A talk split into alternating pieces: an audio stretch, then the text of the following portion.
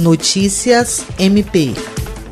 O Ministério Público do Estado do Acre, por intermédio da Promotoria de Justiça Cumulativa de Assis Brasil e da Procuradoria Especializada de Defesa do Meio Ambiente, ajuizou uma ação pública combinatória de obrigação de fazer, com pedido de tutela de urgência em face do município de Assis Brasil, para obrigar o município a adotar medidas de educação, fiscalização e coibição de infrações contra o meio ambiente.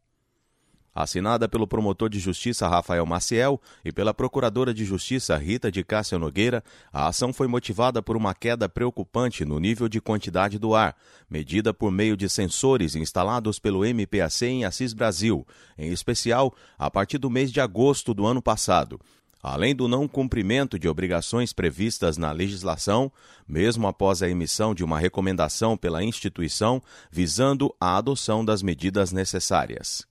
William Crespo para a Agência de Notícias do Ministério Público do Estado do Acre.